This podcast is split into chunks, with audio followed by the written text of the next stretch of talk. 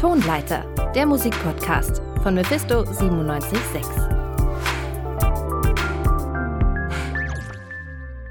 Future Cult, das ist eine neue Band aus Berlin und Cardiff, deren gleichnamiges Debüt Ende Februar erschienen ist. Und die Platte war bei uns auch gleich das Album der Woche. Als wir die Single Hidalgo und das dazugehörige Video in der Redaktion gehört und gesehen haben, waren wir ganz schön begeistert. Und ich war auch ehrlich gesagt so ein bisschen so, boah, was, was ist denn hier los? Einfach weil ganz schön viel los ist und es ist irgendwie neu und klingt ungewohnt und gleichzeitig erinnert es auch an ganz schön viel Bekanntes. Darüber spreche ich jetzt mit Benjamin Zombori, einer Hälfte von Future Cult. Moin. Hey yo, danke für die Einladung. Erzähl doch mal, eure Platte ist jetzt ja eine gute, gute Woche draußen und weil ist ja auch immerhin euer Debüt. Wie du mir jetzt eben schon erzählt hast, sitzt du gerade in Mexiko. Erzähl doch mal, wie du so das, das Release erlebt hast von dort aus. Ja, also äh, vor einem Release-Zeitpunkt äh, gibt es ja immer eine lange Vorbereitungs- und äh, Schaffensphase. Äh, Sean und ich, wir sind äh, beide sehr aktiv in einer ganzen Reihe von Projekten und ähm, haben uns mit Future Cult irgendwie erstmal nur für uns beide so eine Klammer aufgemacht, wo wir beschlossen haben, wir ähm, klingt ein bisschen cheesy jetzt vielleicht, aber das war wirklich so unser Punkt. Wir machen uns jetzt eine Klammer, also wir finden jetzt für uns einen Punkt, wo wir einfach unseren Impulsen nachgehen, jetzt erstmal nicht schauen irgendwie auf, äh, auf die ganzen Musikindustrie-Mechanismen, ähm, sondern ähm, unserem ursprünglichen kreativen Impuls folgen. Ich weiß, dass das jetzt ein bisschen abgehoben klingt und ein bisschen ähm, äh, philosophisch, aber ähm, es war für uns wichtig. Äh, wir sind, wir sind ja so überflutet und übersättigt von Musik und von Bildern und von, von allem. Und ähm, Sean und ich, wir haben in einer ganzen Reihe von Projekten, äh, also auch äh, verschiedenen Bands in der Vergangenheit über die letzten 10, äh, 15 Jahre jetzt schon fast gearbeitet und gespielt. Und wir haben gemerkt, wir brauchen für uns selber einen frischen Zugang. Und ähm, der hat damit begonnen, dass wir uns einfach die totale Freiheit gegeben haben, zu machen, was wir wollen. Und, ähm, das war ein Prozess, der, eine, der ziemlich lang ging. Also wir haben lange an der Platte gearbeitet, immer mit Unterbrechungen. Und äh, zu meinem gemeinsamen Aufenthalt in Mexiko äh, hat das Ganze dann so begonnen, wirklich zu zünden, wo wir ähm, nach viel rumexperimentieren das Gefühl hatten, jetzt, äh, jetzt kommen wir an einen Punkt, wo das Ganze für uns interessant wird. Und diesen Punkt haben wir dann versucht, äh, nie wieder loszulassen.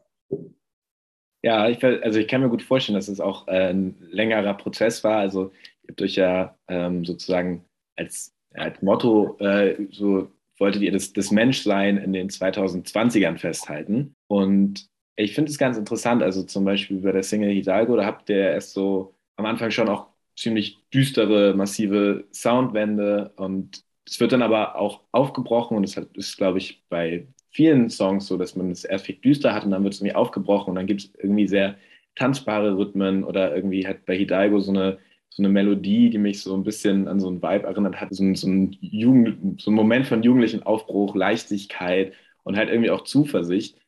Ist das denn das, was für euch so diese, dieses Menschsein in den 2020ern ausmacht? Also diese, diese, dieses Verhältnis von Dystopie auf der einen Seite und gleichzeitig der Zuversicht auf der anderen Seite? Ja, auf jeden Fall.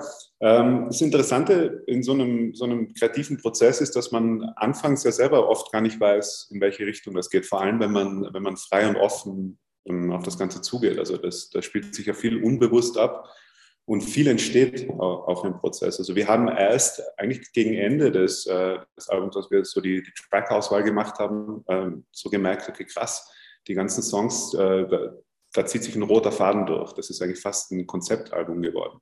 Ich weiß, das ist ein belasteter Begriff, ähm, aber es war für uns selber total äh, spannend und interessant zu sehen. Und ähm, diese, wir hatten dann selber das Gefühl, das war auch ein bisschen unsere Herangehensweise. Also wir wollten, äh, also es war unser Ziel auch ein bisschen zu reflektieren, was in der, in der Welt gerade passiert. Und es ist ja gerade alles los in der Welt. Und das, äh, das, äh, das fließt äh, natürlich in, in die ganzen Tracks ein und in das Album als Ganzes. Wenn wir davon reden, was das Menschsein in diesen Zeiten bedeutet, ne, das ist natürlich dann einerseits sind, äh, schweben dystopische Wolken über uns äh, als Menschen, über unsere Gesellschaften, das ist ganz klar. Und andererseits gibt es aber auch, äh, ja, ist ein bisschen schwerer zu sehen vielleicht, aber in meiner Wahrnehmung zumindest äh, gibt es auch trotz allem viel Grund zur Hoffnung. Und wir haben, glaube ich, schon, also das ist auch ein bisschen so mein Naturell und auch das von Sean, äh, versucht, beides abzubilden. Ja, das mit dem, mit dem, mit dem roten Faden, also finde ich interessant, dass du merkst, oder dass, dass, du sagst, dass euch das erst so zum Ende des Prozesses fast hin aufgefallen ist, dass das irgendwie so einen roten Faden hat und was Konzeptuelles. Was mir auch noch aufgefallen ist bei euren Videos, dass, dass sich da auch was wie so ein roter Faden auf jeden Fall durchzieht und das sind so Maskierungen irgendwie in der einen oder anderen Art und Weise. Also das ist ähm, die, die Sturmhaube, die Gasmaske, ähm, ich glaube ein Ritterhelm ist noch mit dabei. Ist das auch was, dieses, dieses jetzt mal abgesehen von, vom, äh, von der Mund-Nasen-Bedeckung, wie, so, wie sie so schön heißt, ist das auch was, was für euch dieses Menschsein ausmacht, so eine, so eine Maskerade auf eine Art?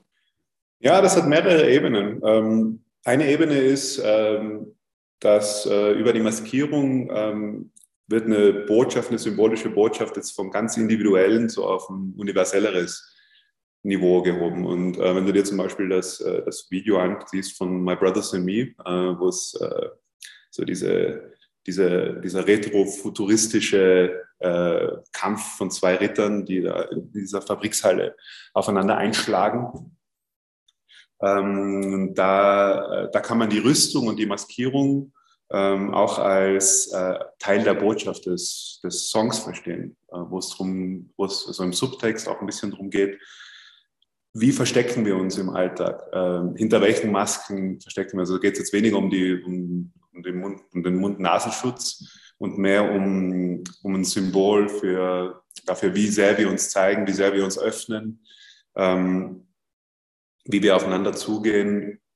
So ein bisschen die Frage, was, äh, was Individualität bedeutet ne, in Zeiten wie diesen, wo wir so komplett durchleuchtet sind. Inwieweit ist Individualität überhaupt möglich? Ähm, ja, das ist so, eine, so diese Gemengelage ein bisschen. Und ähm, das greifen wir in, in, also in den drei Videos, die wir bis jetzt rausgebracht haben, greifen wir das äh, eben jedes Mal auf.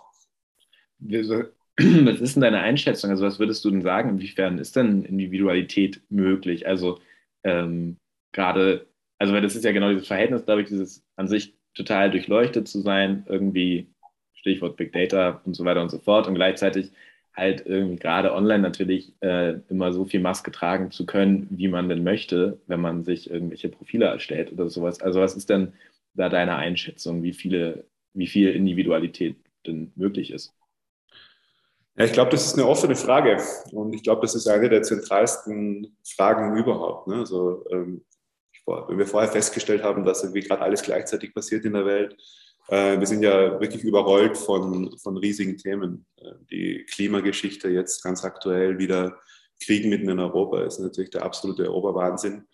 Ähm, dieses Big Data-Thema ist, äh, ist wirklich entscheidend, glaube ich, für, die, so für den, den Kurs, den wir als Gesellschaft, als Menschheit jetzt nehmen. Wie viel Individualität ist möglich, ist, äh, ist eine Frage, die, die sich uns allen stellt. Ich habe keine klare Antwort drauf. Ähm, ich weiß manchmal nicht mal so wirklich, äh, inwieweit es überhaupt Sinn macht, äh, weiter Kunst und weiter Musik zu machen, ne? äh, wenn es äh, eigentlich nur darum geht, also so dieser individuelle Ausdruck ist ja total in den Hintergrund gerückt. Und man arbeitet ja, oder man ist als Musiker und als, ich glaube, als Kreativschaffender insgesamt immer so ein bisschen in der Position, dass man, also man arbeitet in diesem Spannungsfeld. Einerseits ist es ein menschliches Bedürfnis, sich auszudrücken was zu zeigen, ähm, was zu gestalten, das, äh, das so das Innenleben nach außen bringt und reflektiert. Und andererseits sind die, die Mechanismen, die Big Data-Mechanismen ähm, oder die einfach so die Infrastruktur unserer Gesellschaft ist so, äh, so eng geworden. Also man, man wird so sehr in dieses äh, Spiel von Klickzahlen und Followers reingepresst, ähm, was das totale Gegenteil von Individualität und individuellem Ausdruck ist, ne? weil man eigentlich nur in eine Schablone reinarbeitet. Man hat da nur begrenzt Macht, glaube ich, als Einzelner. Aber was man als Künstler zumindest machen kann, ist, äh, ist genauso wie Sean und ich das jetzt eben mit Future Cult probieren. Und das ist ein Experiment. Wir wissen nicht, wo die Reise hingehen wird. Ne? Ähm, also es ist wirklich ganz offen für uns selber. Aber wir versuchen zumindest uns selber die Freiheit aufzumachen, dass wir nicht für eine Schablone arbeiten und dass wir nicht ein bestimmtes äh, nicht eine bestimmte Erwartungshaltung auch für uns selber nicht ähm, versuchen zu erfüllen. Ja, also ja, wie du sagst, ihr habt das ja für euch dann äh, zumindest halt, wie du sagtest, durch dieses Öffnen der Klammer euch ja irgendwie diesen, diesen Raum geschaffen. Ähm, genau bevor wir zu sehr irgendwie in, in äh, Gesellschaftsdebatten verlieren, würde ich gerne genau auf diese Klammer nochmal zu sprechen kommen, nämlich so verglichen mit den älteren Sachen, die ihr gemacht habt, wo ihr vorher schon zusammengearbeitet habt oder auch euren Solo-Sachen. Also das hört man, finde ich, schon, dass das damit einfließt, irgendwie auch die, die Filmmusik, die Sean macht und so. Und gleichzeitig hatte ich den Eindruck, dass das ja schon ein sehr neuer Sound ist, den ihr da ähm, gefunden habt. Und da würde mich einfach interessieren, wie ihr denn zu diesem Sound gekommen seid, also wie ihr, wie ihr den gefunden habt. Ja, vor allem durch schonungsloses Experimentieren. Äh, wir haben das Glück irgendwie, dass wir jetzt so in unserem Duo-Setup sehr viel miteinander abdecken können. Du hast gerade erwähnt, der Sean ist Filmkomponist, ähm, ist, ist der, der genialste Musiker, den ich kenne. Äh, der Sean spielt, also hat als, äh, hat als, äh, als kleines Kind, ne, schon als Zehnjähriger, war der ähm, als Konzertpianist unterwegs auf, auf Tour weltweit. Äh, spielt unfassbar gut Geige, äh, ist ein super Drummer, und ähm, genau, also so zwischen uns äh, können wir jetzt rein schon instrumententechnisch einiges abdecken. Und das hat eine gute Basis geschaffen für uns, einfach mal drauf los zu experimentieren. Ähm, natürlich gibt es dann einige Dead Ends, aber äh, es tut unglaublich gut, sich Zeit zu nehmen ähm, in, einem, äh, in einem Space, wo man arbeiten kann. Und da hat uns Mexiko irgendwie auch unterstützt, aber hat uns irgendwie auch so ein bisschen rauskatapultiert aus unserem normalen Kontext in, in Europa. Ähm, aber es hat unglaublich gut getan, einfach so, äh, uns Zeit zu nehmen und zu schauen, ja, okay, ebenso ergebnisoffen an das Ganze ranzugehen. Okay, was will denn eigentlich raus? Ne? Und ähm, das hat auch gleichzeitig bedeutet, dass wir so unseren unterbewussten Prozessen ein bisschen Raum gegeben haben. Welche Rolle hat denn dabei genau Mexiko gespielt? Also du hast es jetzt gerade schon mal gesagt, dass es äh, euch unterstützt hat und ähm, fehlt nochmal konkret auch, also Hidalgo, diesem, dem Bundesstaat um Mexico City herum, habt ihr den, den Song gewidmet. Ähm, im, im, Video steht ihr da in dieser Weite. Ähm, ja. ja. welchen, welchen Einfluss hatte das auf die Musik? Einen großen. Also Mexiko ist natürlich, ähm, ich kann es immer nur aus europäischer Perspektive sagen. Ne? Also ich, äh, ich bin, bin hier auch Ausländer, wenn ich hier bin in Mexiko. Ich bin relativ oft in Mexiko, muss ich dazu sagen äh, und, und, immer öfter. Also wir bauen uns auch gerade ein kleines Studio jetzt eben gerade in Hidalgo. Äh, jedenfalls ist Mexiko insgesamt als, als Land und als, äh, als Gesellschaft sehr viel instabiler als, als Europa. Und das hat zur Folge, dass, dass so die, die, ähm, die großen Entwicklungen, die, zum Beispiel Covid hatte hier ganz anderen Impact als, als in Europa. Einfach weil es kein, äh, es gibt kein bis kaum ein äh, soziales ähm, Auffangnetz. Jeder ist ein bisschen auf sich selbst gestellt. Und man hat hier ständig so das Gefühl, dass, ähm, dass man hier das ganze Spektrum der, der Menschheit irgendwie äh, so auf engem Raum erleben kann. Übrigens auch der Natur, ne? von Wüste ganz im Norden bis zu Dschungel im Süden und alles dazwischen, Berge, Ebenen.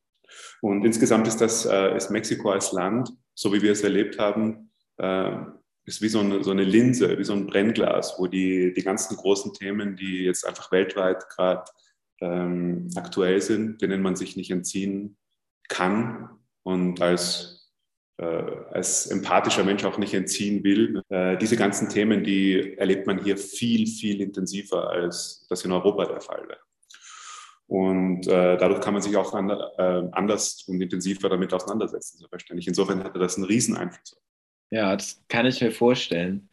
Ähm, ich komme jetzt auch schon tatsächlich zur letzten Frage. Und zwar, also du hattest ja gesagt, dass, dass Corona in Mexiko nochmal ganz anders ausgesehen hat als, als äh, hier. Ähm, trotzdem hat ja, wenn ich da richtig informiert bin, die gesamte Arbeit eigentlich während der Pandemie äh, stattgefunden, also die Arbeit an dem Album. Und jetzt sieht es ja aber gerade tatsächlich so aus, als könnte das zumindest in Deutschland im Sommer verhältnismäßig entspannt sein. Konzerte könnten stattfinden und so weiter und so fort. Ähm, da frage ich mich natürlich, habt ihr vor, irgendwie jetzt euer Debüt auf die Bühne zu bringen und ein bisschen auch zu touren oder ähm, wird sich wieder eingeschlossen in Mexiko?